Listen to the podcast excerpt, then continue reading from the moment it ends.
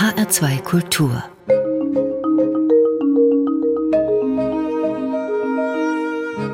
Hörbuchzeit Wir kommen jetzt zu einem Hörbuch für Jugendliche ab 14 Jahren. Es heißt Nach vorn, nach Süden und geschrieben hat es Sarah Jäger. Sie lebt im Ruhrgebiet. Sie ist IHK-zertifizierte Callcenter-Agentin, ausgebildete Theaterpädagogin und umgeschulte Buchhändlerin. Ihr Buch Die Nacht so groß wie wir war für den Deutschen Jugendliteraturpreis nominiert und wurde mit dem Hans im Glück Preis ausgezeichnet. Anna-Maria Palke hat sich den neuen Roman Nach vorn, nach Süden angehört, der als ungekürzte Lesung beim Verlag Der Divan erschienen ist. Hier ihre Eindrücke. Idyllisch ist es auf dem Hinterhof vom Pennymarkt. Hier kann man wunderbar abhängen, Würstchen grillen, Wein trinken und sich immer mal wieder vor der Arbeit drücken. Dieser Hinterhof ist der Treffpunkt und das zweite Zuhause einer Gruppe von jugendlichen Penny-Aushilfen, zu denen Lena, Chan, Marie, Vika, Leroy und unser Pavel gehören. Sie alle fühlen sich wohl in diesem Hinterhof. Doch dann verschwindet Joe. Joe ist auch Aushilfe beim Penny und der Freund von Marie.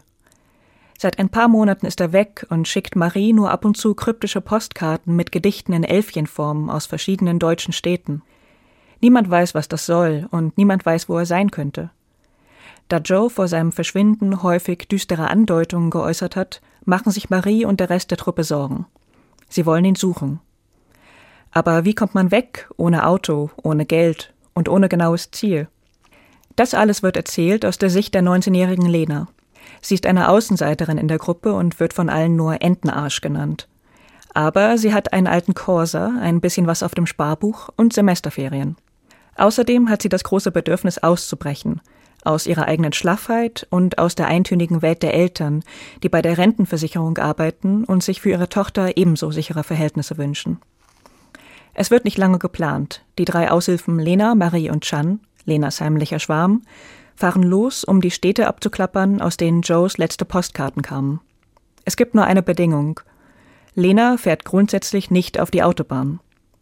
So geht es auf einen hochsommerlich verschwitzten Roadtrip über Landstraßen nach Fulda, Paderborn oder Ohr-Erkenschwick.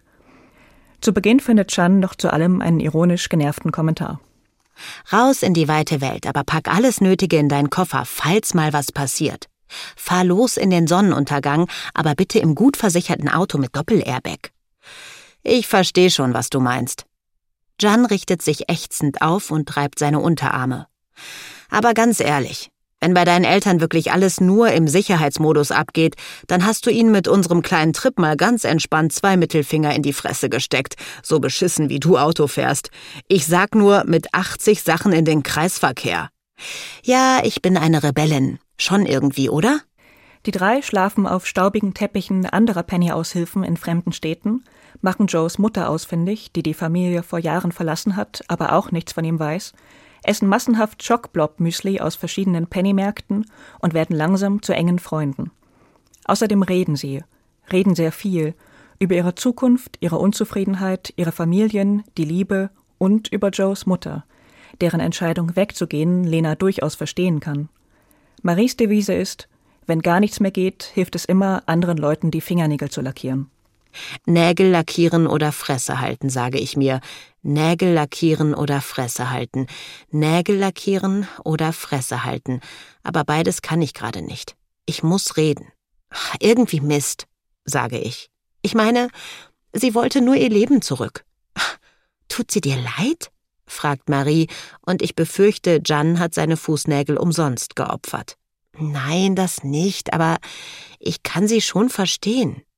Genossinnen, lasst uns bitte das Thema wechseln, interveniert Jan vom Rücksitz aus. Sonst kotzt uns Marie gleich das Armaturenbrett voll. Doch von Joe fehlt jede Spur. Die letzte Hoffnung scheint ein Punk-Festival zu sein, auf dem ihn einer seiner Freunde vermutet. Die Punkband Blümchenschlüpper, die im Freundeskreis der Penny-Aushilfentruppe unterwegs ist, tritt auf dem Festival auf und es scheint keine andere Möglichkeit zu geben, als dort abzuwarten. Er ist noch nicht da, sagt Marie. Aber es sind ja noch ein paar Stunden bis zum Auftritt. Ich nicke mit dem Kopf und setze mich neben sie. Wir sind in der Lücke zwischen dem Jetzt und dem anderen. Wir warten, warten auf das Gewitter, warten auf die Blümchenschlüpper, warten auf Joe. Sicher ist nur, dass das Gewitter und die Blümchenschlüpper irgendwann kommen werden. Wir sitzen, starren und schweigen. Ich esse meine Pommes, und als die Schale leer ist, greife ich mir die Schale, die vor Marie steht, und als ich Maries Schale leer gegessen habe, ist mir schlecht. Das Konzert der Blümchenschlüpper, deren Mitglieder Otto, Püppi, Hasi, Schnecke und Lämmchen heißen, hilft auch nicht dabei, Joe zu finden. Da Lenas Auto auch noch einen Totalschaden hat, können sie nur mit dem geliehenen Wohnmobil der Band einen letzten Versuch starten, Joe vielleicht noch an der Nordsee zu finden. Wie so oft zählt bei einem Roadtrip nicht das Ziel, das man am Ende erreicht, sondern die Erlebnisse und Begegnungen auf dem Weg dahin. So ist es auch hier. Die jugendlichen Protagonisten, ihre Ausdrucksweise und ihre Gedanken werden jedoch nicht anbiedernd dargestellt. Sie bieten viel Raum für Identifikation. Sarah Jägers Schnodderigkeit, ihr derber Humor, Beschreibungen von Teenagerliebe, Sehnsucht nach Freiheit und Lebensgefühl wirken sehr echt und zeitgemäß. Wege zu Joes Rettung werden beispielsweise erfolgreich über WhatsApp-Gruppen kommuniziert. Zu Recht wird das Hörbuch ab 14 Jahren empfohlen. Als Teenager hätte es mir Spaß gemacht, mich selbst in einem so ehrlich und witzig beschriebenen Lebensumfeld wiederzuerkennen. Rebecca Madita Hund liest den Roman. Ihre freche, zum Teil unverschämt klingende Stimme verleiht der punkigen Atmosphäre und ihren Figuren einen dazu sehr passenden Klang. Unterbrochen werden die Kapitel ab und zu durch ein Gitarren- oder Schlagzeugsolo. Zum Ende singt, oder besser gesagt grölt Rebecca Madita Hund ein Song der Band Blümchenschlüpper, in dem es heißt Deinen Burnout rahmst du dir ein, singt Püppi. Und stellst ihn auf deine Kommode, singen Hasi und Schnecke. Vintage natürlich, grölt die Menge. Anna-Maria Parke besprach Sarah Jäger, nach vorn, nach Süden. Gelesen und gesungen von Rebecca Madita Hund. Eine MP3-CD, das sind etwas mehr als fünfeinhalb Stunden, kostet 22 Euro und ist beim Hörverlag der Divan erschienen.